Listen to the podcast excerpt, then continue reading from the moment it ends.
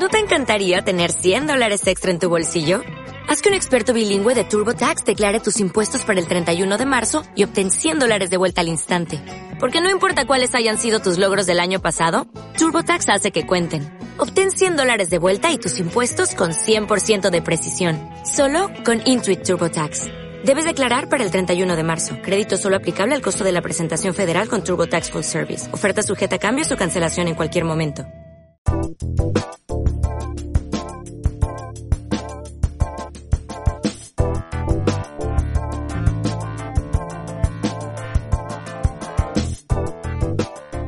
Bienvenidos a otro episodio de Cifras. Esta vez tenemos a Sergio Rivera y él está estudiando un doctorado en Derechos Humanos, por lo cual nos pareció un tema importantísimo de discutir aquí en, en, este podcast. Eh, nos va a platicar qué son los derechos humanos, eh, de dónde obtienen fondeo, como instrumento político. vamos a platicar todo lo que son derechos humanos, quién, cuáles son los países que más los violentan, estadísticas sobre esto. Y posterior vamos a estar hablando sobre las cápsulas de la semana. Eh, y pues presentes estamos eh, Sergio, Sofía Barba y un servidor Luis Salazar. Así que sin más, comenzamos.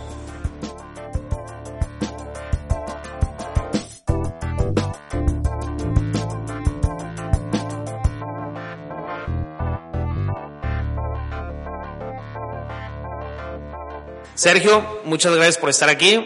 Eh, sé que, que te vas en dos días a, seguir el doctorado en, en Madrid, ¿correcto? Eh, lo estoy haciendo en Madrid, pero me voy a Oaxaca esta, esta ocasión. Ah, ¿te vas allá a terminar el doctorado? Ajá, a hacer una estancia de investigación por allá con temitas de derecho indígena que me están apasionando bastante y por allá vamos. Buenísimo. Entonces, pues de verdad agradecerte que, pues que te, que te das el tiempo. Eh, yo conozco a Sergio eh, desde hace rato y nos topamos un, en, una fiestilla y empezamos a platicar y dije, no, este tema tiene que, este tema tiene que ser tocado eh, en, el podcast, en el podcast de cifras porque luego es un, o sea, creo que es un tema muy importante eh, y que luego no, como que nada, o sea, como que nadie sabe qué hace la CNDH. ¿no? O sea, siempre escuchas, ay, la CNDH, la CNDH, pero realmente no conocemos a fondo cómo está constituido, por qué, eh, cuáles son sus funciones. Entonces es, es un tema muy importante que aparte, pues muchas veces es utilizado como un instrumento político. Total, total. Entonces, eh, qué bueno que te tenemos aquí. Eh, muchas gracias por estar. Y yo quería empezar con la pregunta, ¿cuáles son los derechos humanos? Así como para, para plantear qué hace esta institución, ¿no? Listo, listo. Mira, a ver, antes que nada, muchas gracias. Eh, yo, yo soy el encantado de estar aquí. Justo coincidimos ahí en el tema de, cifras, ¿no? Tú, tú, me empezaste a contar el tema de cifras, de que por qué el proyecto, no es que nadie sabe, no, no, es que la, hay mucha desinformación y ya y ahí coincidimos con el güey. En derechos humanos también. No puede ser que hayamos cambiado de presidenta de, de la Comisión de Derechos Humanos hace dos semanas y nadie está enterado en Guadalajara, ¿sabes? Es como, me vuela la cabeza eso, ¿no? Pero bueno, eh, en ese sentido, qué chido, gracias. Y, y bueno, ¿Qué son los derechos humanos para empezar? Porque son dos cosas diferentes, aunque se comen más o menos con los mismos cubiertos, ¿no? La CNDH y los derechos humanos. Pero estrictamente hablando, los derechos humanos nos vamos a, los vamos a encontrar en dos tratados internacionales. No me voy a meter tanto en tema jurídico, pero bueno, es lo que más conozco. Eh, que son el, Tratado de, Derechos Civiles y Políticos y Derechos Económicos, Sociales y Culturales y ahora ambientales. Son los dos tratados internacionales principales en temas de derechos humanos, sobre los cuales se basan prácticamente todas las interpretaciones de las Cortes Supremas que interpretan el derecho de estos, de estos tratados, ¿no? Más o menos. Si me pierdo un poquito, pero díganme, oye, esto no está quedando claro. Eh, entonces, eh, ahí es donde, donde puedes eh, ir viendo uno a uno los derechos humanos. Eh, también en cualquier página de, la, de, comisiones, de instituciones nacionales de derechos humanos, tal. Ahí están como uno por uno. Eh, derecho a la vida, igualdad, eh, tal. derecho de asociación, reunión, libre pensamiento, pum, pum, pum, pum, pum, pum, pum. Podemos soltar vivienda, pa, pa, pa. Derechos de primera, segunda, tercera generación, que eso también ya se está medio, académicamente ya se está dejando de lado porque al final todos los derechos humanos son uno, uno, una misma, una misma eh, canasta en donde todos son interdependientes. Entonces, hay una reflexión muy interesante eh, en, donde, en donde se dice mm, los derechos, ¿cuáles son más importantes? ¿no? Los derechos eh, civiles y políticos, el derecho a la vida, el derecho a, la educación, el derecho a, o el derecho a la vivienda, los derechos sociales, ¿no? Porque aquí hay una diferencia muy fuerte respecto del Estado, porque los derechos civiles y políticos prácticamente la obligación del Estado es de no hacer o respetar. Es decir, no matarte, ¿no? Es no matarte, mm. eh, de, permitirte asociarte, permitirte, ¿sabes? Entonces no le cuesta al Estado. Pero en, los derechos económicos, sociales y culturales sí le cuesta facilitar una vivienda, eh, educación, educación eh, hospitales, eso cuesta. Entonces, lo que se le dice al Estado es, oye, eh, el Estado dice, oye, no tengo dinero, eh, yo, no, no, me pidas que, que, yo respete derechos humanos en este sentido, como no me pidas, Salvador, siendo Salvador, no me pidas, Salvador, que respete derechos humanos de la, de la calidad o con la calidad que lo hace Alemania, porque yo no tengo dinero. Mm. Entonces, eh, ya hay esta línea que dice, oye, ajá, y ahí hubo como esta separación, ¿no? De cuáles son los derechos más importantes que otros, cuáles, cómo se deben de abordar. Pero bueno, al final, cuatro pilares fundamentales de los derechos humanos, indivisibilidad, interdependencia, progresividad, y se me escapa ahorita uno, pero el del que quiero hablar es progresividad, que es, oye, no se trata de que no, eh, de que efectivamente no se, ningún Estado puede justificar la violación de derechos humanos por un tema patrimonial. Es decir, ¿cómo? A ver, ¿nos puedes traducir eso? Es decir, eh, con base en el principio de progresividad, debes de estar mejorando tu situación en relación con los derechos económicos, sociales y culturales, de vivienda y tal. Es decir, el día de ayer tuviste 10 de número de vivienda, ¿no? Y ahora ya tienes un porcentaje más alto, aunque sea mínimo, tienes que ir mejorando, no puedes regresar. Ya. ¿Ok? Esa es un poco la idea. Entonces, bueno, eh, en sí la pregunta, ¿qué son los derechos humanos? Puta, eh, me puedo ir por un montonal de lados y me encantaría. Pero, pero bueno, creo que, creo que con eso lo podemos ir dejando para, para, y si quieren escarbar en algo que, que O sea, para mí lo que entendí, que no sé cómo decirlo con otra palabra, pero es todo lo que deberíamos de tener, o sea, el, el derecho a la vivienda, el derecho a la libertad, o sea, todo lo que deberíamos de recibir, nomás lo único que no me queda claro es, ¿lo debemos de recibir del gobierno o quién me lo debe de dar? Está, está interesante. Eh, eh, en, particular, bueno, ahorita me acordé, el otro, el otro principio es el de universalidad mm. de, de, los otros El cuarto, el, cuarto, universalidad. Eh, ¿Quién, de quién, quién, de quién lo debemos de recibir? En principalmente, es que sí, o sea, principalmente podemos hablarlo del Estado punto, ¿no? Eh, ¿Es, la función del Estado brindarte estos derechos? Eso es muy interesante. Hay una reflexión, digo, yo creo que aquí dependiendo de la académica a la que le preguntes habrá su línea, pero, pero para mí el elemento legitimador del, del ejercicio del poder del Estado son los derechos humanos. Mm. Entonces, eh, a partir de ahí, eh, pues sí, ¿cuál era tu pregunta? O sea, si, si es, es la obligación del Estado brindar estos derechos Es que para mí sí, para mí sí. Bueno, más que brindarlo, es que no lo brinda, los reconoce. Eso es muy interesante también. Algo, algo que a mí jurídicamente me voló la cabeza como abogado fue, fue como, cómo normalizamos muchas cosas, ¿no? Y eso se replica en gran parte de tu vida en de verdad. Pero la reforma constitucional de, derechos humanos del 2011, creo que la han escuchado, caso Radilla Pacheco, ¿no? No realmente. Bueno, 2011 pasó algo trascendental en México respecto de eh, derecho dentro del constitucionalismo mexicano, en particular con el tema de los derechos humanos. ¿Por qué? Corte Interamericana, caso Radilla Pacheco, Corte Interamericana, tema de desapariciones, ejército, eh, ejército, desapariciones, violencia. Corte Interamericana dice, oye México, esto ya está haciendo, está saliéndose de control eh, tienes que hacer una reforma eh, constitucional relacionada con temas de derechos humanos. Se hace, entra en vigor en 2011 y cambia el artículo primero, entre otros más. A ustedes somos un poquito, ¿no? Creo que de la generación. ¿Recuerdan eh, que teníamos el concepto de garantías individuales? Sí, sí. Ah, bueno, pues justo. Las garantías individuales, cuando, cuando estaban en la Constitución, lo que decía era, el Estado otorgará, brindará estas, o algo así decía, no recuerdo muy bien, pero bueno, hay esta distinción en donde dice el Estado otorgará garantías individuales a estas garantías individuales, ¿no?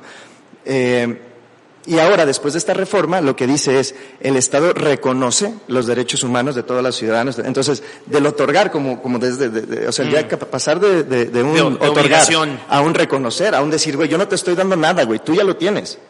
Mm. ¿Sabes? Eso es, cambia el paradigma completamente en la relación jurídica que tienen los ciudadanos con el Estado. Ok. Eh, esto fue a raíz de, del alza de, en la violencia que hubo. Sí, sí, sí. O sea, en, en, el a de Calderón. Eso fue, uff, no, No, no, es que eso fue desde... Porque 2012 o 2018 fue Peña y esto fue en el 2011. No, pero es que, es que el tema con la Corte Interamericana, como casi en toda la Administración de Justicia, que también ese es un gran temazo, pues cuando pasa un tema, una, una violación de derechos humanos, de aquí a que se soluciona son como 20 años, ¿sabes?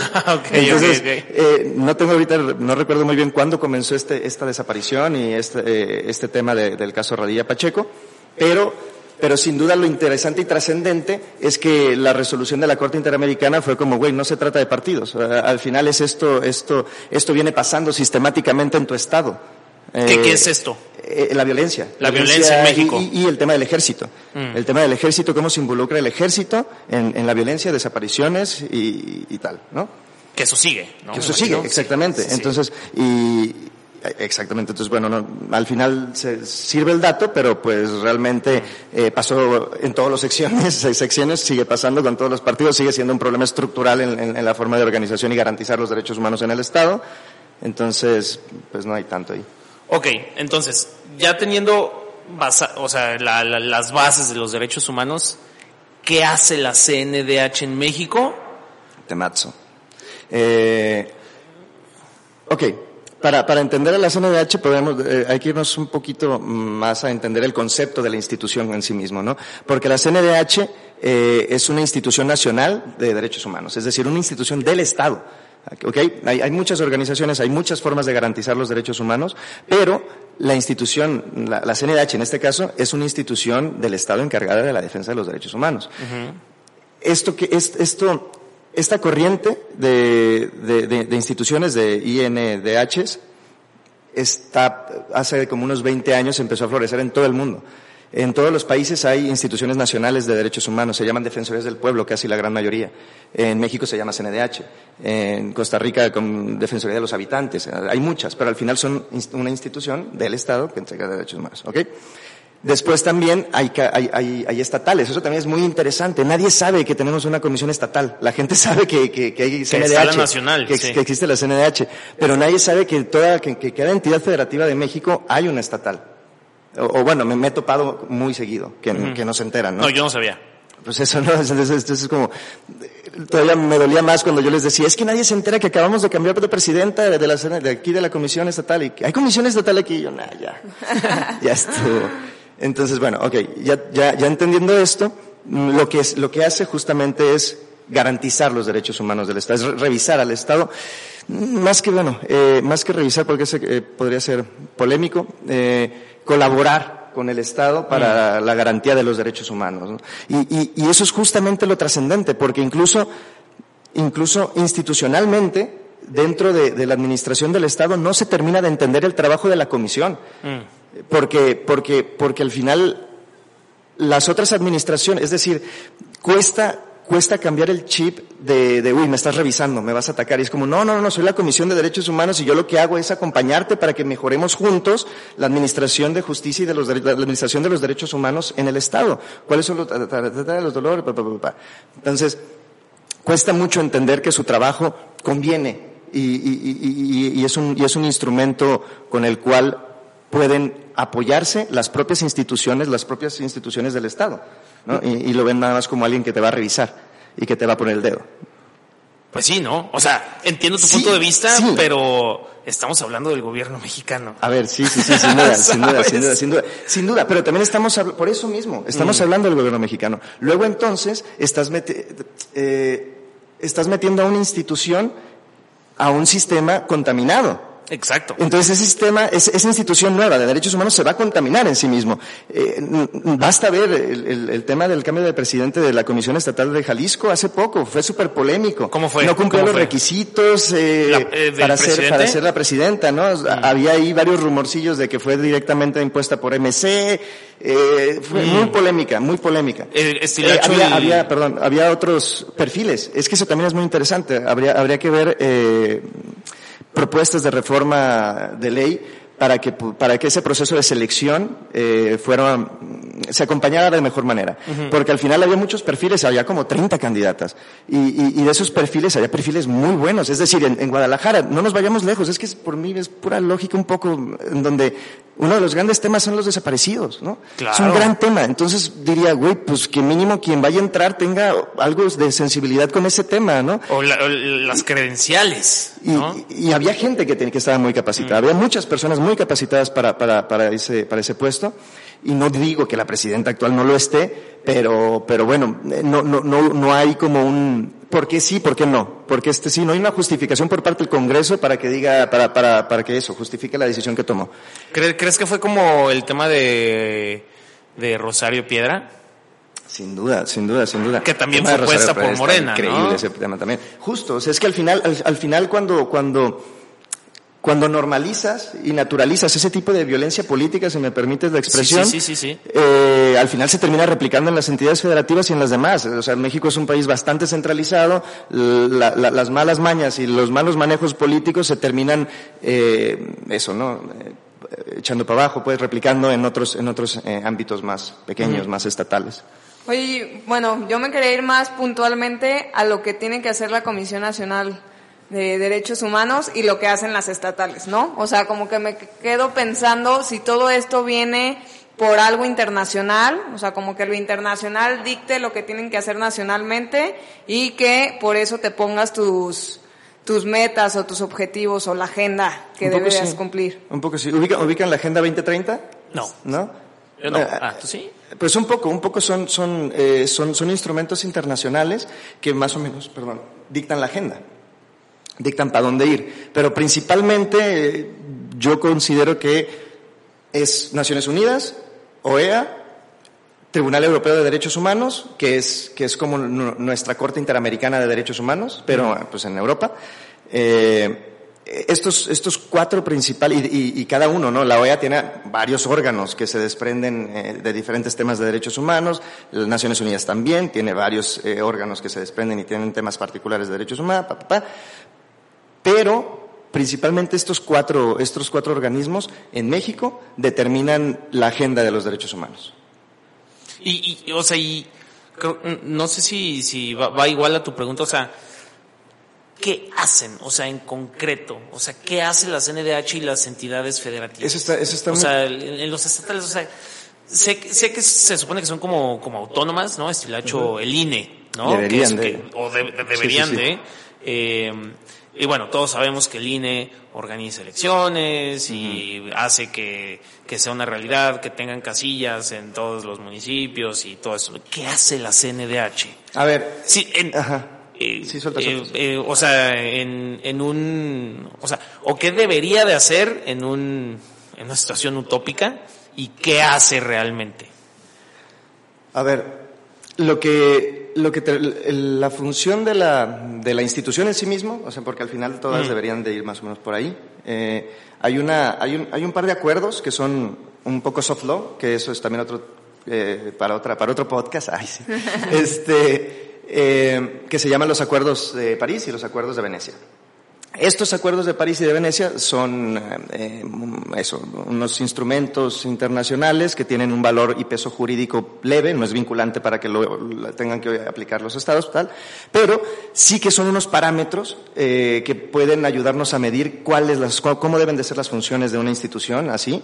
eh, qué debe de hacer, cómo lo debe hacer y, y eso, ¿no? Cómo, cómo, debe funcionar, cómo debe de ser orgánicamente, como todo, todo, todo, todo. Pero bueno, eh, ahí nada más el dato. Eh, dos, se, se, cuestiona mucho sobre la, la el que hace, no, ajá, porque es eso, ¿no? No hace nada, ¿no? Es, es como una ONU chiquita, ¿no? Dicen que existes, todo muy chido, pero al final no haces, haces nada. Uh -huh. ¿Por qué? Porque, eh, porque eso mismo, no se termina de entender eh, muy bien la función ya que dicen que no hace nada en virtud de que no es vinculante su, su, su trabajo. Uh -huh. eh, es decir, dos, bueno, son tres herramientas principales que tiene una institución de derechos humanos del Estado, que es eh, las recomendaciones, las quejas y eh, medidas cautelares. Eso es lo que principalmente hace. Y de ahí eh, está muy chido este, este, este dato, este comercial, esto no sé, lo que sea. Las quejas, para mí las quejas me parecen fundamentales porque son muy sencillas. O sea, yo como Eh, ciudadano me puedo ir a quejar a la CNDH. Tú, tú como ciudadana te puedes ir a quejar en cualquier entidad federativa, eh, con tu propia comisión, y lo más chido es que eh, lo puedes hacer con Internet. Todas las comisiones de derechos humanos tienen en su página de Internet un, un apartado de haz tu queja, güey. Y, y eso, simplemente como por el hecho de generar las cifras, eh, me parece una herramienta muy rápida y sencilla para decir, oye, se están violando derechos humanos aquí, güey, mira, estás y, y mandas la queja, me acaba de pasar esto, me acaba de pasar esto con la policía del Estado, me acaba de pasar esto con eh, esta institución, ta, ta, ta, ta, ta, mandas tu queja por internet, cinco minutos y ya quedó registrada. Y eso le llega a la CNDH. A la- o depende, si, si se lo mandas a la CNDH sí, pero o si, o si se lo mandas a, a- a tu CNDH estatal, ¿no? Estoy entrecomillando. Ya. Eh, y, ¿Y qué hacen? Es que o sea, eso es ¿qué- lo ¿qué polémico, hacen ¿no? con esa estadística? Lo- o sea, no, l- l- lo- no, te, lo lo, que- te lo digo porque, o sea, pensando que, que los presidentes de las CNDHs estatales y la nacional ver, son impuestas políticamente para igual y callar ruido, al menos Ajá. esa es mi percepción, o sea, para que no se escuche que hay tanta violencia en México, podemos decir, ¿qué hacen con toda esa estadística? Mm, Lo que, lo que terminan haciendo, bueno, es, es- es muchas veces, a ver, lo que terminan haciendo es una especie de conciliación y tratan de, de, de, eh, llegar a la institución que está violando derechos humanos, es decir, si tu, si tu queja es procedente y tal, pues llega, llega a un punto en donde vas con la institución y le dices, güey, eh, pues tú estás violando tus derechos, los derechos humanos de esta, ta, ta, ta, si esto es estructural o sistemático, te emite pues unos puntos recomendatorios para que modifiques tu forma en la que trabaja la institución, que, que cheque esto, cursos, talleres de, obliga, de, de- de- de eso, ¿no? De toma obligatoria para las personas que están trabajando en esa, en esa institución, supongamos tema mm, médico, ¿no? Este, y llega alguien en- en- en- en- a- al seguro, eh, al seguro, al seguro, y entonces eh, no hay rampa, ¿no? O Lo que sea. Y dice, güey, pues es que aquí no hay rampa, pongo mi queja, van, revisan, güey, efectivamente, no, no, no, no es, no es un tema in- incluyente, eh, el tema de, de- de aquí que pueda tener un acceso a la salud, porque estás violando ahí el derecho de acceso a la salud de alguien. Pa, pa, pa, pa.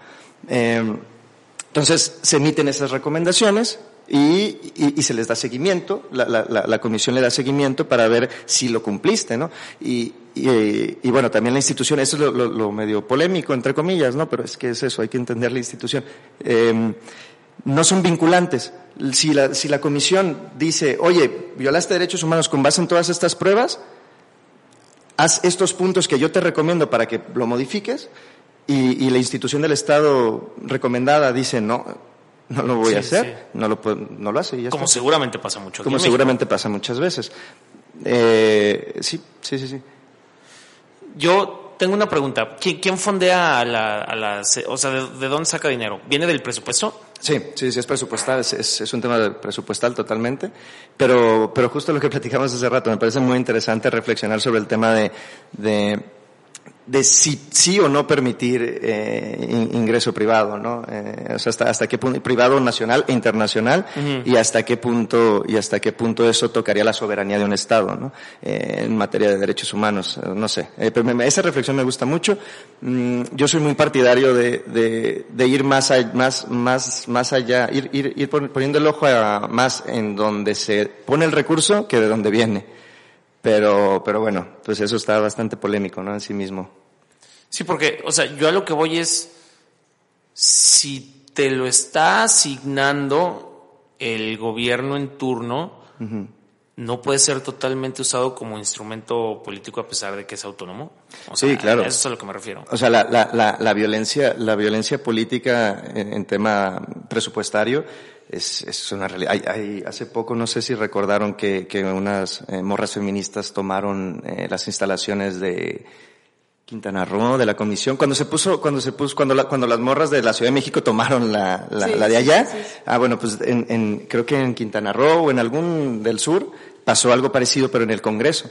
Y, y el, y el presidente de la Comisión de Derechos Humanos de allá eh, emitió una medida cautelar como ah, porque no les dejaban pasar al baño, algo así, no sé. Entonces el presidente de la medida cautelar, el presidente de la Comisión de allá otorgó como una medida cautelar para que per- permitiera el Congreso dejar pasar a las morras feministas a- a- al baño porque estaban pues en ese, en ese plantón.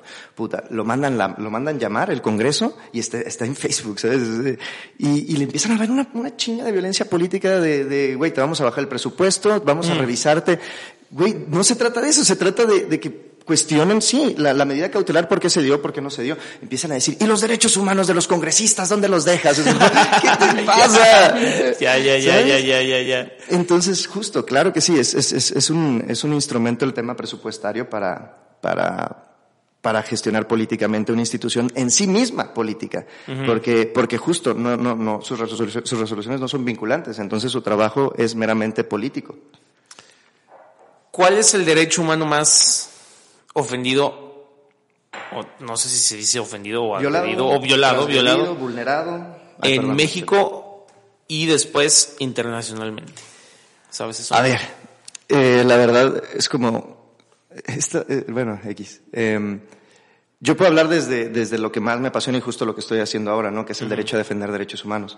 y, y en este punto, eh, les puedo decir que que, que, bueno, que esto me apasiona mucho porque, porque al final es como, mmm, como encontrar el punto común de diferentes violaciones.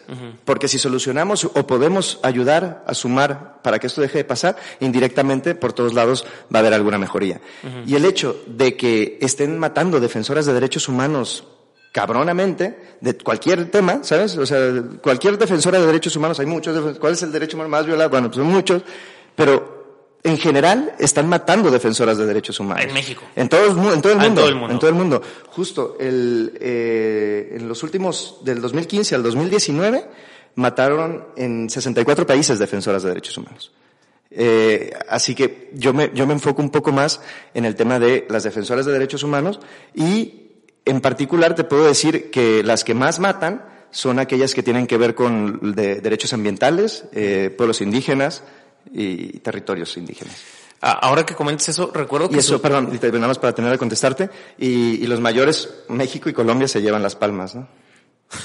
¿Brasil no? Brasil también. Brasil también. Sí, Brasil también. Porque recuerdo, no sé si recuerdas, Sofía, de una estadística que subimos alguna vez en cifras, que mm, los que lideraban las, no sé si eran defensores de derechos humanos o al menos eran periodistas sobre eh, como el medio ambiente y cómo el gobierno iba talando selvas y destruyendo ríos y todo eso, en donde más se mataban eran en Brasil y en México. Sí, sí, sí, eso, y súmale Colombia. Y Colombia. Sí, yo creo que ha de ser mucho por el tema territorial, ¿no? O sea, que queremos invadir cada espacio, cada región indígena, que es mucho esta protección del patrimonio que más bien nos aborazamos y pues no, no le ponemos límites a los crecimientos y a los intereses, ahora sí, más privados que otro, o privados y políticos. Y para mí, este, no sé, es como un tema complicado, ¿no? Porque el otro día revisábamos cuánto es el presupuesto que se le da al INE, cuánto es el presupuesto que se le da a la Comisión de Derechos Humanos.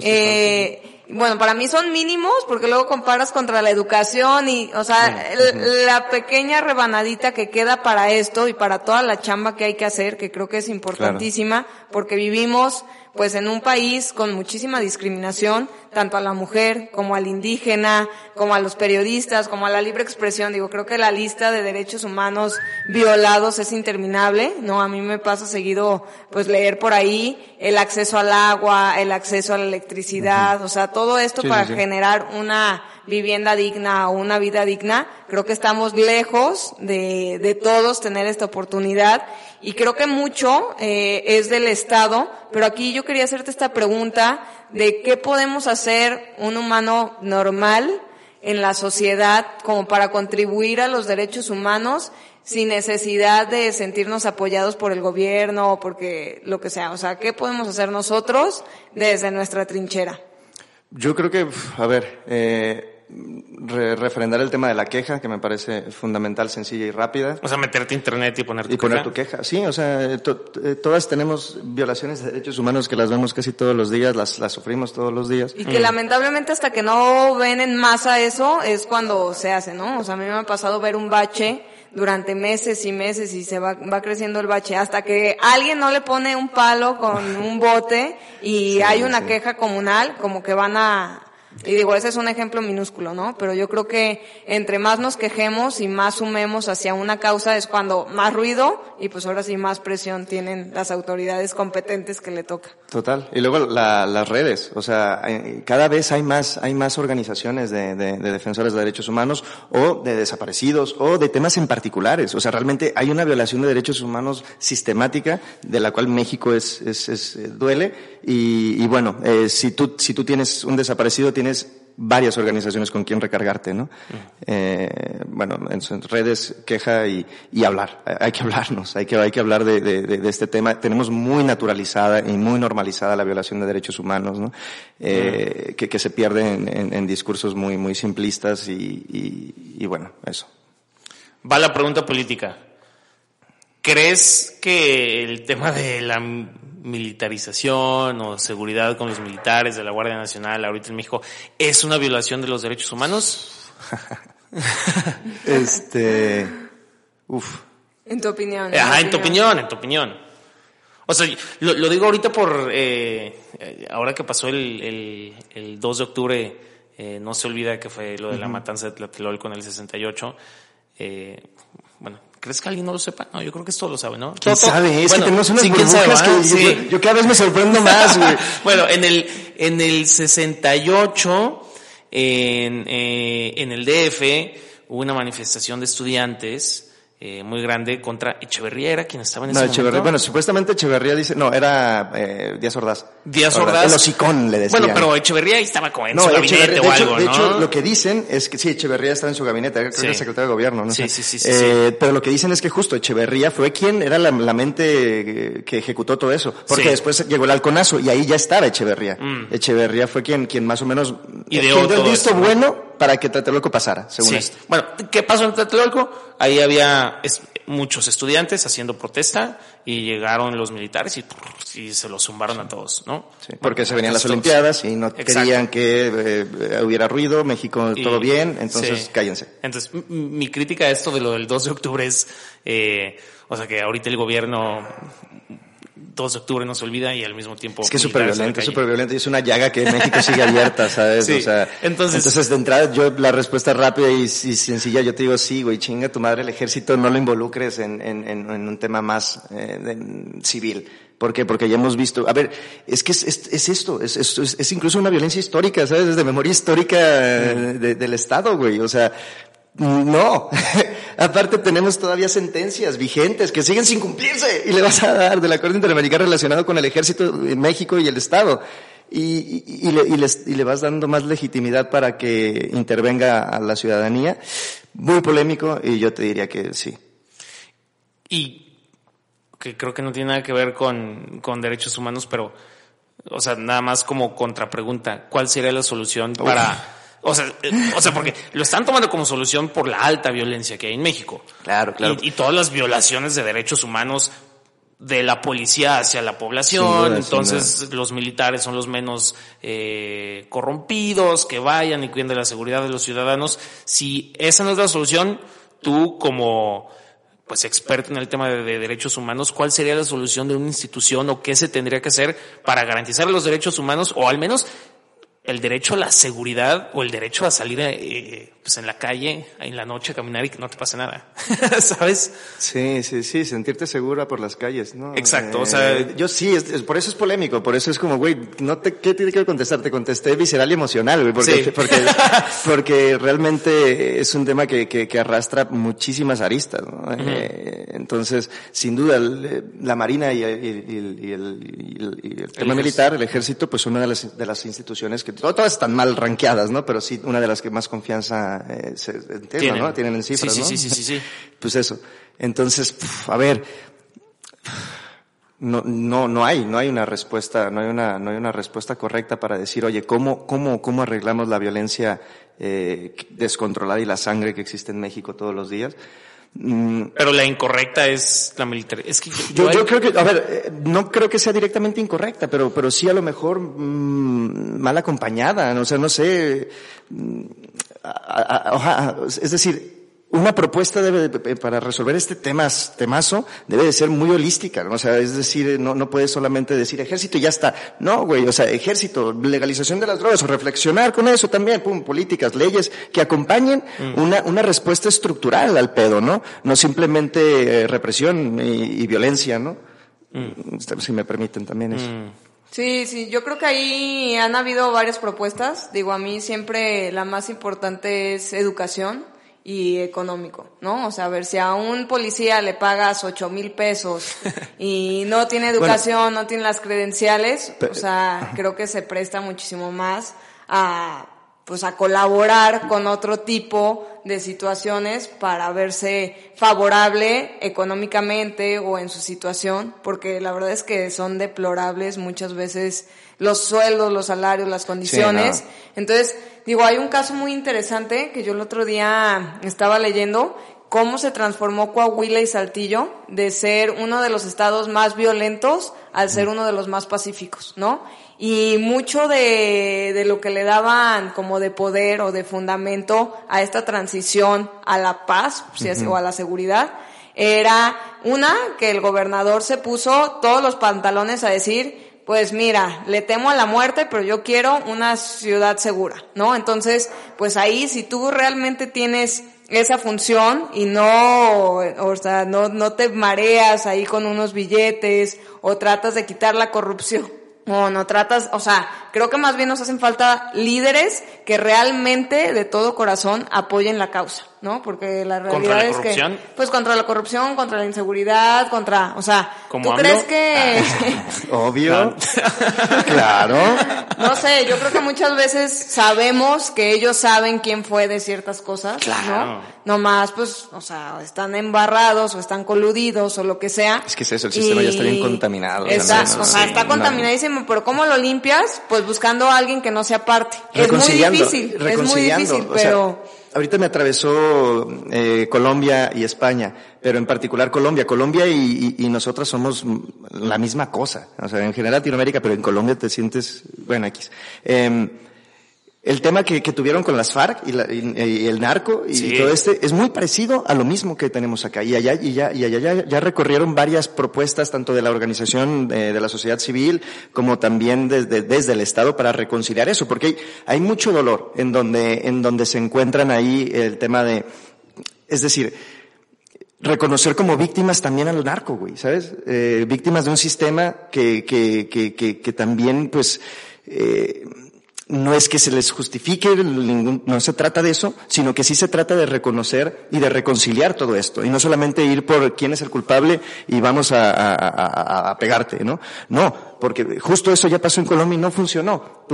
tuvieron que llegar a, una reconciliación social. ¿Qué, hicieron? O sea, ¿qué hicieron allá? No, no, no lo tengo muy claro, la verdad. Solo sé que sí, sí hubo, igual que, que, que en España con, con ETA entonces sí que sí que ha habido procesos de reconciliación, de amnistía, de, de, de eso, ¿no? De proyectos sociales incluso en donde en donde juntan a, a, a víctimas de, del terrorismo con paramilitares, con eh, ejército y con, ¿sabes? Y, y justo pues es como tratar de ir cerrando esas heridas para poder ya empezar a construir un mejor estado, ¿no? Una mejor sociedad. pues eso, porque sí, si según yo ahí en Colombia lo que pasó es no tuvieron corazón y dijeron, esta noche salimos por todos los que están metidos en el narco. ¿No? Entonces fue una noche de acabar con los personajes más fuertes, pero de ahí sigue una transición de educación, de espacios públicos, de deporte. histórica, varias de, De todo, ¿no? Entonces, ok, sí, a ver, vas a ir contra todos y los vas a meter al bote, pero ¿qué vas a hacer con esa sociedad destruida que ha tenido mal ejemplo familiar o societario, ¿no? Entonces, yo creo que esto siempre pues cuesta, ¿no? Cuesta económicamente y el dinero normalmente se va a otros lados, pero cuesta vidas y cuesta pantalones de decir, híjole, voy hacia esta causa y puedo morir en el intento, porque la verdad es que al menos en México, o yo que soy de Guadalajara y lo veo más cerca, pues ya prácticamente muchas asociaciones tienen más poder que el propio gobierno. Entonces, pues irte a la batalla, y, y yo también creo que aquí ya lo hemos comentado muchas veces y nos estamos como yendo un poquito más al tema de la seguridad o la falta de seguridad. Es que yo coincido que finalmente la sociedad somos parte de, ¿no? O sea, a ver, ¿de dónde se fondea eh, el narco? ¿No? Pues es un consumidor, ¿no? Hay, Entonces... un hay un libro, perdón, que, que me gustaría. ¿Ubican Capitalismo Gore? Capitalismo no. Gore de Sayak Valencia. una joya. Eh, ¿Nos puedes repetir el nombre? Eh, Sayak Valencia, una filósofa tijuanense. Eh, capitalismo Gore. Capitalismo Gore. Gore, gore, gore como, como okay. la, el tema género de película. Okay. okay. ¿Y, ¿Y, de qué trata? Eh, justo un poco de, de, de, del tema de la violencia, eh, economía, filosofía y, y, y cómo, y cómo, ajá, la cultura del narco, un poco el tema de la cultura del narco y todo este mm. tema, y, y, cómo se vive y se siente desde México y en particular Tijuana, que es súper caliente. Sí, claro. Oye, bueno, un poco para, para concluir, ¿tú crees que hagan bien o que deberían de existir este tipo de comisiones o tratados internacionales que, que finalmente procuren por los derechos humanos o traten de garantizar toda esta dignidad en las personas? A ver, sin duda, es que mmm, yo creo, o sea, sí, la respuesta rápida es sí, porque, porque al final yo podría más bien cuestionar la figura del Estado, ¿no? Pero si ya, si ya, si ya estamos hablando del Estado, y si ya, si ya partimos de la idea del Estado, creo que sin duda debemos de, de, de encontrar un punto en común en donde, digamos, cuál es el, cuál es justo, ¿no? El elemento legitimador de tu, de tu ejercicio de la fuerza. ¿Cuál es? Cuestionémoslo, ¿no? Mucho, muy, por muchos años fue el, el, tema divino, ¿no? Yo soy enviado de Dios y eso es lo que me legitima a mí para gobernarte, yeah. ¿no? Pues ahora no. ¿Cuál es? ¿Qué es lo que te legitima a ti para ejercer la fuerza, para ejercer este monopolio de la fuerza, ¿no? Según una, un tipo. este, entonces. ¿Ahorita qué es el, el, el poder político, los, no? No, lo, supuestamente los derechos humanos. Están varios académicas ya, ya están hablando de la era de los derechos, ¿no? Porque, porque ya en, en muchos, en muchas constituciones de, de, de, todos los estados rige los derechos humanos. Incluso mm. está el, el el, derecho internacional de los derechos humanos. Es decir, este, también, este tema también me fascina, el tema de cómo se está perdiendo soberanía de los estados a través del reconocimiento constitucional de obligaciones de tratados internacionales. Mm. Entonces, eh, se discute en la Corte del día de hoy qué que, que, tan eh, está por encima en las sentencias de, de, de, la Corte Interamericana que lo que diga la Constitución de México o no. O sea, sí, que fue porque... mucho, bueno, grandes cambios ha sido el divorcio, por ejemplo, ¿no? O el reconocimiento del aborto o de la mujer. Uh -huh. O sea, como que internacionalmente viene toda esta onda o esta corriente y luego pues ya se vuelve tan popular en la en el día a día que lo tiene que reconocer por más que la Constitución no lo reconozca. Y es que es el punto, que, que la gran mayoría de constituciones latinoamericanas, eh, bueno, eh, de hecho es un movimiento, el nuevo constitucionalismo latinoamericano, reconocen los derechos humanos eh, y, y reconocen la obligación del Estado de garantizarles, promoverles y protegerles. Y entonces ahí ya es donde, te digo, eh, al final mmm, se cuestiona mucho sobre la soberanía del Estado, si se está fisurando, si se está resquebrajando, porque pues ya no está el Estado eh, sometido bajo las leyes de que, que, él mismo genera y organiza, sino a través de eh, pues tratados internacionales que están por encima de su soberanía. ¿no? Para cerrar, si Estoy viendo aquí un, un mapita uh -huh. así de, de qué, qué, países tienen los mejores derechos humanos y así, y, y los nórdicos, eh, Finlandia. Los, eh, como siempre, lo de esa sí, sí, sí, sí, sí, eh, son los mejorcitos y otros como China eh, son los peorcitos. México, es que aquí en el mapa que tengo nada más son cuatro colores, entonces uh -huh. está muy, está, está medio chafa el ranking pero México del, o, o del 0 al 100, siendo 100 la mejor puntuación de derechos humanos, ¿dónde pondrías a México? Es que también hay, eh, eh, hay que hablar de, de, de, proporcionalidad, ¿no? De proporciones y tal, porque, porque es como Brasil y Colombia, ¿no? Sí, que mueren mucho, muchas defensoras y tal, pero pues también hay mucha gente, mucho territorio, ¿sabes? Mm. Entonces realmente no, no, no podría decirte. Pero, pero si lo vemos puro y duro es como, güey, al final es población, somos seres humanos que se están muriendo un chingo en un determinado territorio. Sí, claro. Estamos mal, estamos muy mal. Sí, y sí, mientras se sigan matando a la gente que está defendiendo para que no sigan matando, vamos a estar peor. Peor, claro. Y eso lo tiene México, Colombia y Brasil en particular. O sea, andaríamos muy abajo. Estaremos muy abajo, güey. Así como junto Así con... Así de sencillo. ¿no? O sea, en general como el mundo está un poco abajo y, y sus pilares eh, que, que, que, lo están, que se están resquebrajando más, podrían ser esos tres. ¿Y has visto alguna evolución en las últimas dos Jurídicamente sí, o sea, jurídicamente sí. Está muy interesante lo que está sucediendo con, eh, con este concepto, ¿no? De los nuevos constitucionales latinoamericanos, en donde en particular Bolivia y Ecuador, ¿no? Ecuador en sus constitución, en su constitución ya le está reconociendo derechos subjetivos, perdón por el juridicacismo, eh, a la naturaleza. Es decir, como le está reconociendo derechos a la naturaleza. No, no es nuestro derecho eh, un buen un medio ambiente sano, no. Es el derecho de la propia naturaleza como ente propio que tiene derechos. Ah, eso está chidísimo. Está trascendental para el derecho, sin lugar a dudas, ¿no? Mm. Y también están reconociendo conceptos de, de, pueblos originarios, cosmovisiones de pueblos originarios como el summa causai, que es como la traducción es el buen vivir. Mm. El derecho al buen vivir está constitucionalizado en estas dos constituciones. Mm. Hay, hay, hay, varios movimientos que están, que están acompañando un, un problema en común, ¿sabes? Eh, que, que, que, es justo este tema, ¿no? El, el, la cosmovisión como occidental está teniendo un gran dolor relacionado con eh, el tema de, del clima, ¿no? Así de sencillo, ya lo estamos viviendo, ya estamos padeciéndolo, el cambio climático y tal, y, y, y, las consecuencias pues, de, de, de, esta, de esta explotación, este extractivismo, ta, ta, ta, ta, ta. Y por otro lado, lo, las grandes oprimidas, ¿no? Pueblos eh, indígenas, eh, diciendo, güey, reconoce mi tierra es mi cuerpo y reconoce que aquí el, quien manda pues soy yo, güey, ¿no? O sea, sí, sí. Eh, yo, yo tengo derecho a, a, participar en las decisiones que involucren eh, cualquier decisión del Estado dentro de mi territorio, ¿no? Claro. Y, y eso pues a, ahí se encuentra, se van encontrando un poco dolores de dos cosmovisiones diferentes de entender la realidad. ¿Y ha venido mejorando? O sea, desde tu perspectiva. Jurídicamente sí. No, bien, no pero real, eh, o sea, en, ya, en ya, en la realidad, en la realidad no. O sea, de hecho, bueno, luego les paso este artículo, acabo de hacer un artículo un poco analizando este mm. tema jurídico completo y en particular diciendo, todo esto está muy bonito, pero no. pero en la realidad, eh, sentencias de la Suprema Corte de Bolivia y de, y de Ecuador, mm, eh, pues ahí están bien, pero bueno, hay, no se ha avanzado mucho, no se ha avanzado mucho, eh, se quedó un poco en, en, en papel, en papel desgraciadamente como siempre, ¿no? Pero bueno, jurídicamente es eso, hay instrumentos, toca a las abogadas poner las pilas, eh, hacer, hacerlos vivir, hacerlos, eh, eh eso, ¿no? Desarrollarse, vivir mm. e interpretarse para eh, el mejor beneficio de, de la sociedad.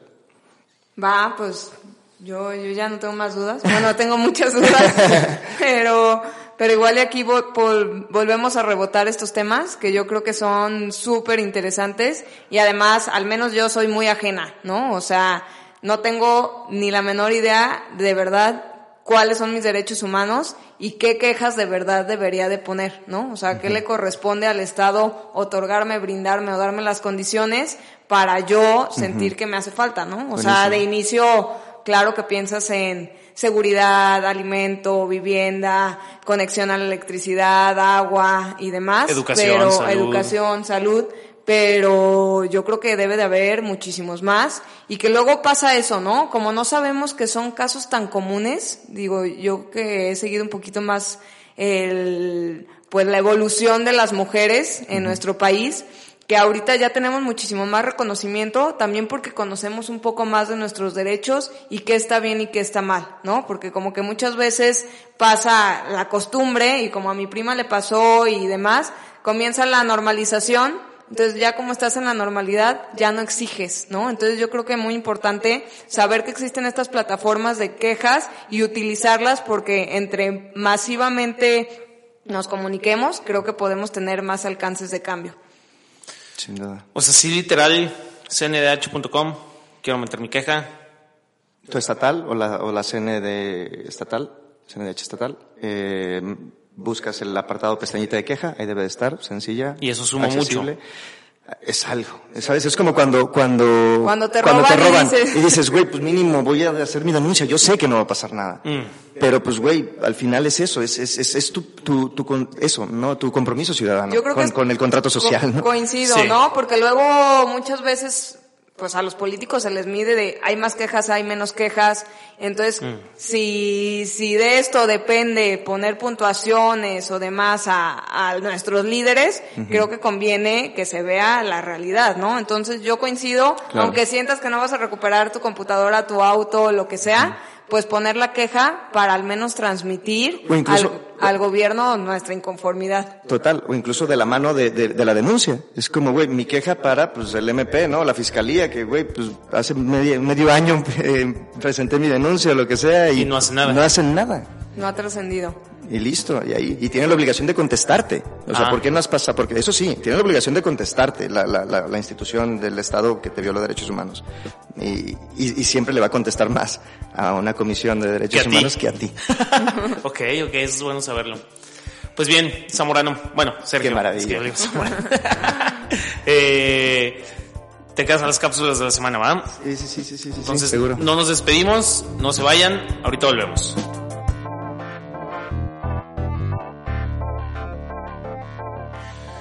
Y estamos de regreso a las cápsulas de la semana. Entonces, Sofía, ¿con qué quieres comenzar? Pues comencemos con Credit Suisse. Credit Suisse. que creo que ha sido eh, muy escuchado, muy leído, muy preguntado. A ver, ¿tú estás preocupada Y- o no? ¿O no? ¿O si yo crees tuviera que hay más ahí, amarillismo? pues más vale lo sacaba, la verdad. Pero eh, ¿crees que hay mucho amarillismo en la noticia para Creo que ahorita estamos muy emocionales en el tema de inversiones, eh, muy contaminados de la recesión y de puras cosas negativas, que, que sí están pasando muchas cosas negativas. Sí, sí, sí, sí. Eh, pero probablemente está sobre reaccionando el mercado. A ver, cuéntanos, primero cuéntanos, ¿qué pasó Bueno, a con ver, Credit, Credit Suisse? Suisse, todos sabemos, es una institución de las bancarias más grandes que manejan más activos en el mundo. Y. Yo aquí tengo, es la 1, 2, 3, 4, 5, 6, es la séptima más grande del mundo. Séptima más grande del mundo, imagínense. son- O sea, está JP Morgan, Goldman Sachs, UBS, bueno, todas estas instituciones. Bank of America. Gigantes, gigantes, gigantes. Y bueno, yo creo que hemos estado muy temerosos con si vamos a volver o vamos a estar igual que el 2008, ¿no? Que si va a haber crisis hipotecaria, que si va a haber defaults de instituciones y, y muchas otras cosas por el miedo que está por todos lados de recesión, crisis, inflación.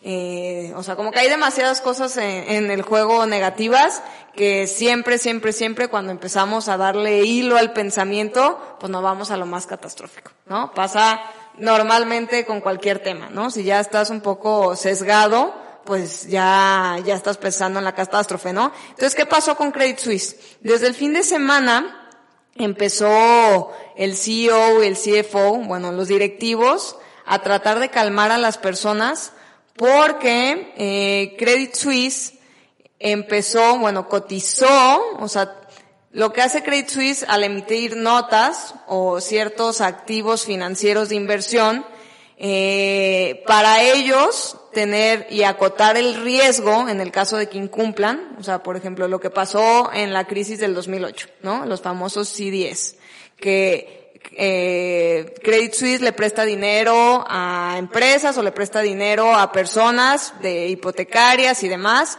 y luego va empaquetando estas, estos créditos y lo, lo pasa en paquetitos o en fondos a inversionistas, ¿no? Entonces, lo que pasó en la crisis del 2008 es que todas estas eh, créditos habían estado mal calificados, se les habían otorgado a personas que no les debieron de haber otorgado dinero, les otorgaron dinero, ¿no? Entonces, lo que pasó al final es que no había dinero suficiente para que los eh, deudores pagaran sus créditos y bueno, pues ya la historia catastrófica conocemos el final. Entonces, lo que pasó y la regulación que cambió después de esto es que dijeron, ah, ¿sabes qué? Las aseguradoras pues cumplieron mal su papel y debieron de haber puesto mayor riesgo o mayor observación al riesgo que había en el mercado. Entonces no calificaron bien el riesgo y ahorita como que ya un indicador súper importante es saber cómo se cubren los bancos ante una posible incumplimiento de estos activos financieros, ¿no? Entonces, el día de hoy, bueno, desde el fin de semana se había cotizado cuál era la prima, porque todos estos bancos tienen que pagar una prima para asegurar a los inversionistas que invierten en estos papeles y esta prima obviamente va en relación al riesgo que haya, ¿no? Es como, bueno, en Estados Unidos y en otros países funciona más así, pero tu seguro del auto te cuesta más si eres una persona que choca más, ¿no? Porque hay más riesgo. O a los hombres de mayor edad, una póliza de seguros médicos es más cara porque tienes mayor edad, entonces tienes más probabilidad de tener una enfermedad, ¿no? Entonces, entre más probabilidad tengas de caer en default o de no pagarle a tus inversionistas el dinero que invirtieron, pues más cara es la prima, ¿no? Entonces, la prima para hacer estas coberturas de estos activos financieros subió a un nivel que no había subido ni en el 2008. O sea, ni en el 2008 estaban pagando tanto por esta prima, ¿no? Entonces ahí fue como, ok, pues ¿qué vieron estos agentes aseguradores dentro de los activos y la solidez financiera de este banco como para subir tanto el costo de la prima, ¿no? Entonces, el fin de semana salieron los líderes o los que manejan eh, pues la empresa, ¿no? Los directores financieros para tratar de calmar a, a los inversionistas y a la gente que tiene su dinero ahí para decirles, no, a ver, estamos sólidos, nomás es una cuestión eh, coyuntural de mercado. déjame poner una analogía. Es como si Sofía dice que está súper saludable y de repente está pagando eh, un seguro eh, como si fuera, o sea, como si tuviera eh, o hubiera tenido cáncer. Y yo digo, oye, pero ¿por qué? Si se supone que estás súper saludable, ¿no? Entonces eso fue como eh, en, en, poquito de analogía que... Y dando razones, ay, perdón. Ajá, y, y, salió Sofía a decir, no, no, pero, tranquilo, o sea, estoy pagando póliza de cáncer, pero, pero yo estoy súper saludable. Pero eso no tiene sentido. Ah, sí, exacto. Entonces, eso, es lo que estás diciendo real. Sí, sí, sí, sí, sí. Sí, entonces bueno, pues, o sea, hoy fue, hoy lunes 3 de octubre, fue ahí un torbellino de muchas emociones para Credit Suisse, para sus accionistas y también para los especuladores, porque la acción llegó a estar en menos 12 el día de hoy y terminó poquito arriba, ¿no? Entonces imagínense, eh, pues cómo ha estado la ola de, de noticias y tratando de averiguar, pues cuál es la solidez real del banco porque pues te da miedo tener tu dinero ahí si es que se va a presentar pues otra eh, quebranto bancario como en el 2008, ¿no? Entonces existe muchísimo ese miedo. Credit Suisse es el que lo está encabezando en la lista de los próximos defaults. Yo creo que es una sobrereacción, pero eh, yo, yo, yo, si tuviera mi dinero en Credit Suisse, pues al menos lo movía, ¿no? O sea, yo pecaría de precavida a tener ahí algún infarto eh, próximamente. Sí, sí, otro, otro indicador que, que también no, no, está padre de Credit Suisse es que creo que a principios de año la acción estaba casi en 11 dólares y ha bajado hasta 4. Sí, bueno, lleva un ajuste de un poquito más del 50% en lo que va del año, comparado contra otros bancos, pues sí ha sido muchísimo mayor.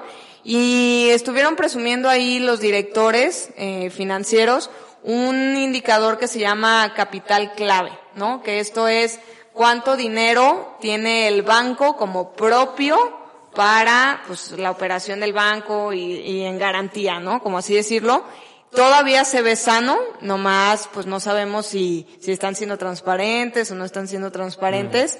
Y bueno, pues esta es una empresa que cotiza en bolsa, y, y, pues da, pues sí da temor, ¿no? O sea, creo que traemos como varias burbujitas de posibles, eh, pues fuegos, ¿no? O sea, está la crisis inmobiliaria de China, que si truenan los bancos chinos porque están en una situación también un poco deplorable de, de endeudamiento y pues aquí estamos viendo ya un caso de una empresa financiera de alto rango que se está viendo en una situación dos, tres, eh, triste. ¿Tú crees que truene Credit Suisse o no? ¿O que lo tengan que rescatar? O sea, en el caso de que no vaya a tronar. O sea, de que debería tronar y que lo rescate el gobierno. La verdad no sé tanto como para decir esto, pero lo que sí, y que esto lo, lo quería dar como para tranquilidad de muchas personas, es una cosa es que tú tengas tu portafolio de inversión en Credit Suisse, que de hecho en México anunció su salida hace un par de meses. O sea, sí, que se iba a liar con ¿Con quién era? ¿Te acuerdas? Con un banco chiquillo. Sí, sí iba a liar, creo que, o con Banamex o con el BVA. No, no, no, era uno más chico. Era uno chico. Bueno, no recuerdo. ¿Actimber? ¿No era Actimber? Sí, creo que era Actimber. Ay, no recuerdo. Creo que era Actimber. Y bueno, o sea, si tú tienes tus acciones o tienes ETFs o fondos de inversión que son públicos y que nomás Credit Suisse es el custodio, o sea, como quien dice, tú los tienes en tu portafolio de inversión, pero prácticamente no son como deuda de Credit Suisse, la verdad es que puedes estar totalmente tranquilo porque finalmente tú eres socio de una empresa, o sea, no eres socio de Credit Suisse, eres socio de Amazon o eres socio de lo que sea. Entonces, esas acciones están listadas, bueno, al menos en México en el Indeval y en Estados Unidos están listadas en su propio sistema y no debes de tener problema porque finalmente se te reconoce tu propiedad. O sea, no son de Credit Suisse, son tuyas y eso está registrado en un sistema. Más bien, lo que te debería de dar pendiente es si tienes bonos o eh, tienes algún papel bancario, una nota, una opción o lo que sea, que tu contraparte sea, Credit, Suisse. Y que no te pueda pagar. Exacto. Porque se quedó sin dinero. Totalmente. Ok, pues sí, este, digo, creo que eh, no vi que, o sea, no lo comparé contra el Lehman Brothers, que era, que es como el banco que tronó en el 2008 eh, pero escuché que Credit Suisse es incluso más grande que Lehman Brothers y, que las, y que las consecuencias financieras pudieran ser fuertes también. Sí, no, o sea, truena Credit Suisse y también se contamina el miedo, ahora sí que en todos los bancos grandes. Y Putin festejando, yo creo, ¿no? No, qué ok, eh, bueno, yo tenía una, bueno, ahorita hablando de Putin, eh, tenía una notita que me, pues me sorprendió mucho que es que el miércoles se va a reunir la OPEC Plus, que es como el, pues es, es un cártel, ¿no? Se puede decir que es un cártel, así abiertamente. Se supone que es como la organización eh, que controla la oferta de petróleo en el mundo, pero que realmente, pues es un cártel, ¿no? Porque hay pocos productores de petróleo en el mundo y si ellos dicen vamos a producir más, pues baja el precio. Y si ellos dicen vamos a producir menos, pues sube el precio, ¿no? Oferta y demanda. Y se van a ver el miércoles en Viena para, eh, al parecer van a acordar una reducción de, de, producción del petróleo, lo cual esto obviamente no le gustó absolutamente nada a Estados Unidos. Estados Unidos no es parte de la OPEP. Eh, el líder de la OPEP es, eh, pues como Arabia Saudita y también está Venezuela, está... Sí, los principales productores, ¿no? Pero pues ya lleva un ratito gobernando Arabia Saudita. Y, y hay como adjuntos que no son realmente de la organización, como Rusia, ¿no? Entonces, de, o sea, se está especulando que dentro de los intereses rusos está recortar la producción de petróleo para que vuelva a subir el precio, porque, eh, como todos sabemos, mucho de que la inflación en Estados Unidos haya ido a la baja en los últimos tres meses, ¿no? O dos meses, eh, ha sido la baja en los precios energéticos, dentro de ellos el petróleo.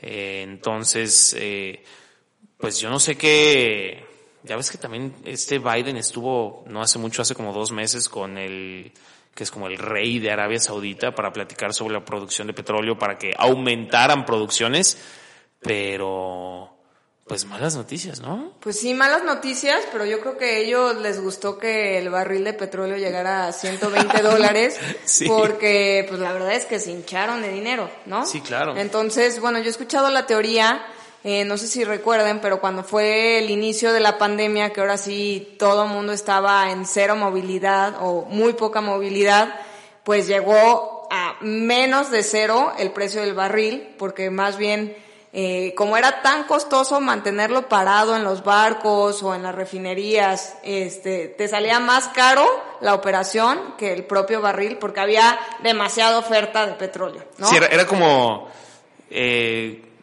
soy productor de plátanos y se me echan a perder en tres días a menos de que los meta a los refrigeradores, pero todos mis refrigeradores están llenos eh, y te salía más caro tener el plátano podrido que regalarlo.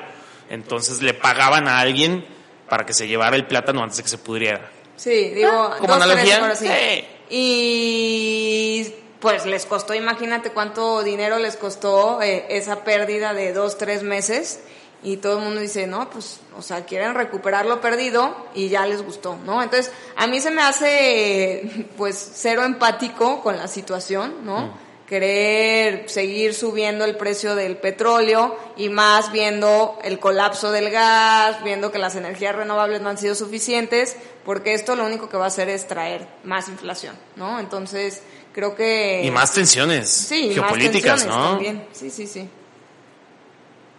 Algo que tengas ahí, ¿no? A ver, no, la verdad es que no. Me recuerda, es que es eso también. Pasa, pasa lo mismo con el gas de Rusia, ¿no? O sea, se, se gestiona ahí de una manera muy interesante el, la oferta y la demanda y de una manera muy violenta, en particular con lo de Rusia, ¿no? Entonces, no sé, me parecen muy interesantes esos temas, pero sí estoy, yo estoy fascinado de estar escuchando. Sí. Y sí, pues yo creo que va a pasar eso, o sea, que la OPEC va a tratar de disminuir la producción, igual no tan violentamente como los medios hoy lo captaron, porque bueno, eh, toda la energía fósil el día de hoy subió alrededor del 5%, ¿no? Sí, Con la mucho. expectativa de que los precios vuelvan a dispararse por arriba de los 90 dólares. Y bueno, y Arabia Saudita para lavarse las manos lo que dijo fue que, que ellos quieren empezar a resguardar algo de su producción, o sea, como para empezar a guardarla. Eh, Arabia Saudita es el segundo productor más grande del mundo. Primero Estados Unidos, luego Arabia Saudita, luego Rusia y luego no me acuerdo qué otros. Pero él, ellos lo que dicen es que quieren dejar de vender tanto para guardar petróleo y porque al parecer a finales de año eh, Occidente quiere armar como una estrategia en conjunto contra el petróleo ruso. Entonces, si no tienes al segundo productor más grande ofertando petróleo al mercado occidental, pues ellos dicen que va a ser un problema y que se quieren empezar a preparar. Eso dicen ellos. Yo no les creo. Eh, cash is king. Yo creo que quieren cash, pero bueno, eso dijeron ellos, ¿no? Sí, yo también, bueno, siguiendo con otra noticia, quería hablar de las elecciones de Brasil, que este fin de semana pues fue la primera ronda, y digo la primera ronda porque en Brasil a menos que no tengas el 50% de la elección ganada, pues nos vamos a siguiente ronda, ¿no? Entonces, eh, los que están en la contienda es, es Lula, Lula Silva, o da Silva, que fue el presidente de Brasil. Lula da Silva, cara. No, ya, ya fue, ya fue, sí, ¿no? fue el presidente fue de Brasil. presidente. Fue preso. De, fue preso, cárcel. creo que fue de cárcel. 2003 a 2010, si no mal me equivoco. de la izquierda brasileña. Mm, Y- Es como el AMLO brasileño, Pues ¿no? el- sí, un poco. Bueno, sí, sí, sí. sí Pero, como- pero en bien, ¿no? O sea, no, En- y lo digo en bien porque, porque finalmente ayudó muchísimo a llevar a la economía brasileña a rankings muy buenos. Entonces, muchísima gente lo quiere porque los ayudó y los sacó de la pobreza y en temas económicos creo que fue bueno y tuvo una penetración, creo que ha sido de los presidentes que mayor aceptación ha tenido en turno, creo que tenía así el 90% de aceptación cuando estuvo en la silla presidencial, pero bueno, luego le sacaron ahí dos, tres casos de, de corrupción, corrupción, que sí. lo hicieron pues estar en la cárcel eh, durante un tiempo, pero bueno, al final salió de la cárcel y otra vez eh, pues quiere la, la, la presidencia y también eh, estuvo Bolsonaro en segundo lugar y Bolsonaro, bueno, es el presidente actual de Brasil y también como... como Ultraderecha, ¿no? Ultraderecha. ultraderecha, pero también creo que los resultados estuvieron pues bastante sesgados. Eh, tuvo alrededor de 48% el Lula y como 43.2% Bolsonaro, ¿no? Y ya, bueno, la tercera participante que se llevó más votos fue Si- Simón, que, eh, bueno, pues esos votos se van a tener que repartir porque viene la segunda vuelta para el 30 de octubre para ver quién gana, ¿no? Pero, este, Brasil ha sido de los únicos, porque me pareció interesante, es porque Brasil ha sido de los únicos países que ha tenido un rendimiento en su bolsa durante este año, ¿no? Hemos sabido que la bolsa mexicana, la americana, la, prácticamente todas las del mundo han tenido caídas severas durante este año y Brasil se ha mantenido pues positivo, de hecho había tenido una muy mala racha hace 15 días por el nerviosismo que había de las elecciones y bueno, este primer resultado al parecer a los inversionistas les gustó porque el día de hoy subió la, la bolsa de Brasil, Bovespa, alrededor de 9%. Pero- Entonces, ¿No es porque cuando todas se recuperaron, la brasileña no se recuperó? Sí, digo, o sea, también traía No. ahí una, una Un caída rezago. Mm. de no, no recuperación. O sea, en el 2021, la mexicana, la gringa, la europea, eh, o sea, todas las bolsas subieron y la brasileña no. Sí, pero por ejemplo podemos hablar de la China, que tampoco se ha recuperado. Y bueno, o sea, ya ahorita muchísimas están a niveles de pandemia, pero muchos otros países tuvieron también el, el rezago. Y Brasil sí era uno de esos, pero pues ha sido de los únicos que ha, ha podido ser un poco más resiliente a las caídas de la bolsa. Y bueno, a mí lo que me impactó es que pues que haya digo una que en Brasil exista la reelección no o sea Sí, una te eso. reelegir dos veces continuas o sea si ya fuiste presidente puede ser otra vez consecutivamente y también puede ser después, ¿no? O sea, como estamos viendo el caso de Lula, que fue dos turnos presidente y ahorita ya se está yendo por el tercero. No, no fue consecutivo, pero está yendo por el tercero, ¿no? Entonces como que es de los únicos países que trae la reelección, que no sé si sea bueno o sea malo. A mí me gusta por la continuidad, o sea, si ya traes un proyecto, poderle darle continuidad se me hace interesante. Pero pues aquí estamos viendo más que nada lo que está pasando en todos lados, ¿no? En Argentina, en Chile, en México, la derecha contra la izquierda ultra marcada. En Italia, o sea, En ya- Italia. vieron En Italia, la, la, la que ganó, No ¿cómo mames. se llama? ¿Teresa? No. Eh, O sea, es, es que es, es el partido de Mussolini, ¿sabes? Sí, Es sí, una sí, sí. El fascismo volvió a Italia, eso, es- eso es una locura. sí, de ultraderecha, ¿no? Sí, sí, sí. O sea, literal, o sea, hay videos de la morra hablando de, de Mussolini como un gran político. O sea... Pero es que Italia también le ha ido muy mal. También en. Europa. Es que eso, el- es justo lo que dices. eh, el, el alza de este, de este desmadre eh, y de la politización y ta, ta, ta. O sea, el, el alza de, de, de la Estela Trump, ¿no? Sí. Eh, es eso. En España también Vox está, está teniendo un chingo de, de, de- de- de trascendencia y de peso político. O sea, ya es como la tercera fuerza política del, del, del Estado.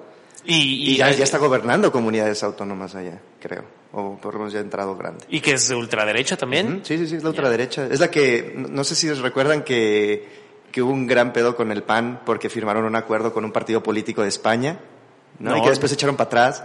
No, no sabía. No, bueno, algo pasó así, con unos panistas y que después salió un partido a decir, Ah, oye, yo no, yo no, sí. eh, yo no voy con esos que firmaron. Pues firmaron con Vox. Ya, ya, ya. Ah, sí, es con V. Ajá, Ah, con V, ajá. Sí, es con V. Sí, Sí, sí, sí, sí. sí, No hace mucho, ¿no? No, Eso fue hace como poco. tres meses, Sí, sí, ¿no? fue- Sí, no- sí no lo leí en pero Twitter, sí, pero... eh, menos de un año seguro. Sí, Ya. sí, sí. Y bueno, la sorpresa en el mercado fue eh, que pensaban que Bolsonaro se iba a quedar más atrás en la carrera y pues no, no se quedó tan atrás y lo que le da al menos un poquito, que ahorita por lo que veo que claramente las bolsas son un poquito más de derecha, es que Bolsonaro puede tener oportunidad de sí ganar en la próxima ronda de votación porque hubo demasiada ab- abstención, ¿no? Entonces, probablemente en la próxima ronda, pues ahora sí que está tan parejo que pueda Bolsonaro ganar la, la presidencia. Pues a ver, no sé, yo la verdad no sé nada de política brasileña. Solo, solo sé que Lula estuvo en la cárcel por mucha corrupción, ¿no? Sí, bueno, obviamente los que son pro Lula dicen que fueron por sus puras suplantaciones, ¿no? Poquita corrupción. Aportaciones. Sí. Aportaciones caso- en sobres amarillos. Creo que el caso se desenlazó mucho por una propiedad en una playa de Brasil, que ni siquiera nadie va, y una propiedad chiquita. Entonces fue como, a ver, me pusiste ahí un pequeño deditito, cuando igual y pudo haber sido por otras cosas. No, también fue por lo de Odebrecht. Ajá, sí, sí, sí.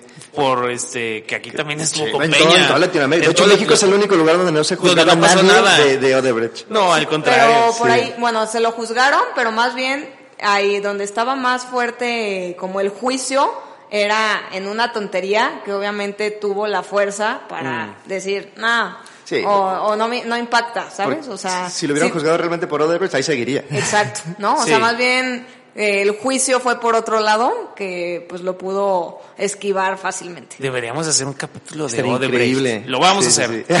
vamos a hacer un capítulo de Porque se, Odebrecht. se escuchó y al día de hoy, ¿qué pasó? Nada. Ajá, nadie ahí está sabe qué Peña. pedo, cómo está. Ahí está Peña y en, todos los España, países. Y, en- y que fue en muchos países. Sí. Y cómo se trató ese tema en varios países es un temazo. Estaría bueno, estaría bueno. Bien. Eh, rapidísimo, yo nada más tenía la nota que está muy interesante y que está súper correlacionada con el alza de las tasas en Estados Unidos. En agosto del 2022 eh, fue la primera contracción de remesas en agosto de los últimos 10 años. Wow. O sea, las remesas es lo que envían los paisas. Es de todo el mundo, pero supongo que el 98% viene de Estados Unidos. Envían los paisas para México dólares para sus familias. Y eh, eh, ahorita, en agosto que acaba de pasar, bajó menos 3.3%. O sea, hubo una contracción cuando en los últimos 10 años todos los agostos había crecido en promedio 1.7%. O sea, obviamente hay meses que sube más, como en mayo, ¿no? Por ser el, o sea, curiosamente el Día de la Madre, siempre en mayo se ve como un pico, ¿no? Sí, O sea, mayo y Navidad. mayo y Navidad es donde más hay. Pero bueno, en los agostos había tenido un promedio eh, de crecimiento de 1.7% eh, en promedio en los últimos 10 años y ahora se contrajo. ¿Por qué? Eh, pues las hipotecas están más caras en Estados Unidos, por lo cual seguramente muchos paisas eh, están teniendo que desembolsar mucho más dinero para el pago de sus hipotecas y están O la renta. o la renta, sí, sí, sí, o sea, totalmente. Y también que al, al no haber tanta demanda por hipoteca, eh, mucho del trabajador mexicano en Estados Unidos trabaja en el sector inmobiliario, ya sea como jardinero, como constructor, como pintor, como carpintero, o sea, como le veas. Pero al no haber tanta construcción, pues tienen menos trabajo y están enviando eh, menos dólares para México, lo cual está de alguna manera peligroso porque los paisas son la política fiscal de México. O sea, AMLO siempre lo presume, ah, eh, aumentaron las remesas, y es como, güey. eh, o sea, si aumentan las remesas es porque relativamente acá estamos más jodidos que allá, ¿no? Eh, entonces, a la hora de que entren menos dólares está peligroso. Uno, porque va a haber menos dinero circulando aquí en México, ¿no? O sea, las, las, las, las- familias que reciben Sí, ese creo dinero que no es lo van a la tener. fuente 3 de ingresos del país. Sí, entraba, entraba más, entra más por remesas que por inversión extranjera directa. Nomás para que se den una idea. Ahí está, Sí, con sí, ese. Sí, sí, sí. sí. Eh, y, eh, y bueno, pues que... No, pues, o sea, para mí en conclusión es si hay una desaceleración económica, ¿no? Hay menos chamba o al menos hay más miedo de una incertidumbre que prefieres tener más ahorros por cualquier cosa que vaya a pasar. Y para mí también mucho es el tema de la inflación, ¿no? O sea, Claro. la inflación, hablamos de la inflación inmobiliaria de renta o de hipoteca, pero, digo, he estado conversando con varios que viven en Estados Unidos y me dice, una locura el ticket del súper. O sea, una verdadera locura lo que ha subido el precio del consumo básico, ¿no? No me estoy yendo al consumo de lujo, pero tu día a día de comer, de bañarte, de productos de limpieza, de productos de belleza, renta. de la renta, o sea, ha tenido un incremento pues bastante fuerte que, que pues no ayuda a que manden más dolaritos por acá. Duro, duro. ¿Crees, ¿crees que viene eh, recesión allá? Pues ¿Se mira, mucho no? eh, se, se escuchaba más la recesión hace tres, Tres meses, meses, ajá. ¿no? O sea, hace tres meses era highlights por todos lados, recesión, recesión, recesión. Creo que ha bajado la probabilidad de recesión, o más bien, yo creo que como ya estamos en la desaceleración, ya, o sea, ya el miedo es como, bueno, pues ya lo estamos viviendo. Estamos, o sea, caímos en blandito. Sí, sí. Sí, Pero yo creo que la desaceleración va, va a continuar, ¿no? Mientras la OPEP no ayude, mientras que Rusia y Ucrania no se pongan de acuerdo, mientras China siga cerrando de repente su, su economía, o sea, como que siguen habiendo muchos temas, pues, importantes que no van a ayudar a la nivelación de la economía. Pues sí. Pues bueno, nos alargamos un poquito en este capítulo, pero Sergio, Eh, Sergio Zamorano, gracias, gracias por, por darte el tiempo de explicar el tema de los derechos humanos. A mí se me hacía importante, importante saber cómo lo podemos mejorar, cómo se mide, quién está al frente, de dónde tienen, obtienen dinero, eh, y que haya alguien experto que nos pudiera venir a explicar, se me hacía importantísimo. Entonces, de verdad, muchas gracias por, por darte el tiempo. Sé que te vas pasado mañana a seguir el doctorado, entonces gracias nuevamente. No, un placer, un placer, queridas, de verdad. Este, ¿Puedo cerrar con algo? Sí, claro, por favor. Eh, y justo, bueno, eh, un poco po- por, la línea de, de, de qué hacer, ¿no? Eh, ya por lo menos en el aspecto personal y, y- y reflexivo personal. Eh, es una, bueno, les voy a mandar un artículo por si quieren eh, publicar el fundamento de muchas cosas de lo que dije, eh, que justamente dice, ¿no? Eh, es de Naciones Unidas, uno de los órganos de Naciones Unidas, en donde eh, explica que cada vez matan más defensores y cada vez hay más leyes represivas que imponen restricciones a las libertades eh, de derechos humanos y a la libertad para defender derechos humanos Mm. en el mundo. Cada vez está creciendo más. Y, y a mí me parece mucha, a mí me parece muy interesante. Yo soy súper fanático del movimiento feminista. Me, me, me, me cambió la vida, me salvó la vida en muchos sentidos. Eh, y, y, me parece fundamental lo que dice Rita Segato, ¿no? que dice, que cuando dice que el feminismo toca el centro de gravedad de todas las asimetrías del de poder. Porque, porque esto lo relaciono con lo que después dice otro tipo que se llama Boaventura dos Santos, y que a mí me parece esto fundamental, horizontalizar las, la, la, las opresiones para poder hacer más red y más colectivo y no perdernos y disolvernos cada quien por su lado. ¿no? Y dice, eh, el movimiento, el movimiento feminista, al considerar que el cuerpo de la mujer como un territorio, ajá, trae, con, trae consigo, o sea, la idea de que el cuerpo de la mujer como territorio, que es una de las consignas del movimiento feminista, trae consigo la idea de que hay una identidad que tiene que traer una corporalidad, en este caso el cuerpo femenino. Y por otro lado, pueblos indígenas. Respecto a los pueblos indígenas, eh, bueno, eh, existen conceptos como la autodeterminación y, y, la plurinacionalidad, que son otros temas, pero bueno, esto conlleva a la idea de un pueblo con territorio. Luego, la idea de que una identidad tiene que traer una corporalidad, en el primer caso, el del cuerpo femenino, es la misma idea que hace del territorio de los pueblos indígenas como cuerpo tan fuerte. ¿no? Mm. Entonces, y ahí como que puedes juntar, ¿sabes? Por dos lados, una misma opresión que, que, que junta caminos para poder eh, unir, unir luchas, unir voces, unir gritos. ¿no? Sí, o sea, de alguna manera decir que, pues, es lo mismo. Un, eso, ¿no? Un poquito como eh, empatizar, empatizar claro. un poco con, con, con, movimientos, ¿no? Porque mm. justo este tema, ¿no? El, el, el tema de, de, del territorio o del, del pueblo indígena, de, del territorio es que no, no simplemente es un recurso natural, es una identidad, es una historia, ¿no? Es toda una densidad histórica cultural que es posible determinar y proteger como el cuerpo de la como mujer. Como el cuerpo de la mujer. Ah, qué buena reflexión, como, como, ¿eh? Como, claro, claro, claro. ¿sabe? Sí, yo creo que aquí ya hemos llegado muchas veces a la conclusión de si la mujer tuviera más valor y reconocimiento dentro de la sociedad, podría ser una revolución de cambios para bien, ¿no? Uh -huh. Y lo hablábamos con, cuando tuvimos el podcast del presupuesto, el ah, live del presupuesto, con... que una de, de las con soluciones, Adriana. ajá, que hablamos con Adriana, una de las soluciones como para ayudar al crecimiento de una manera sana era involucrar muchísimo más a la mujer en la economía, en la toma de decisiones y, y, creo que es darle la identidad a la mujer para que sea partícipe y tenga pues muchísimo más valor, no me gusta la palabra poder, pero mayor inclusión en la toma de decisiones. Se, se, se, nomás como datito, ella estimaba que si el Estado tuviera, o sea, soport, soportara de alguna manera el, como, con guarderías para que la mujer pudiera ser mucho más incluida uh -huh. al, al, sistema laboral y tuviera eh, igualdad con el hombre, eh, se, el PIB crecería en 15%. Ja. En 15%. Qué locura. Eh, si, si, si, las mujeres tuvieran la misma oportunidad de trabajo que los hombres. O, o, o, si, o si, se entendiera la crianza como una responsabilidad colectiva, ¿no? Exacto. Ajá, correcto, correcto, correcto. Sí. Duro, no. duro. Pues es un duro, dato duro. pero me, me, encanta como esta pequeña luz después del túnel. De, Ojalá. de saber que, que hay soluciones y, y que bueno, pues ahí hay que exigir, ¿no? Totalmente, sí.